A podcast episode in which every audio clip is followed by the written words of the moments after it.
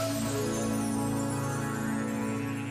Escreveu Carlos Maria Antunes. Para o peregrino, ainda que parta movido pelo desejo da chegada, o próprio caminho ensinar-lhe-á que a densidade da peregrinação lhe será dada pelos passos dados, pela luta que supõe cada dia, quando as forças parecem esgotar-se. Reconhecerá que o importante na vida, mais do que chegar, é mesmo o caminho. Estar na vida como peregrinos ensina-nos a ser humildes, a assumirmos-nos como inacabados. O mistério da nossa própria existência requer de nós, como do peregrino, fazermos-nos ao caminho, adentrarmos-nos no desconhecido, sempre com grande humildade. Fação insondável que nos habita, não há outra forma. Somos beleza, beleza irrepetível, da qual não temos o direito de nos privarmos, nem de privarmos os outros.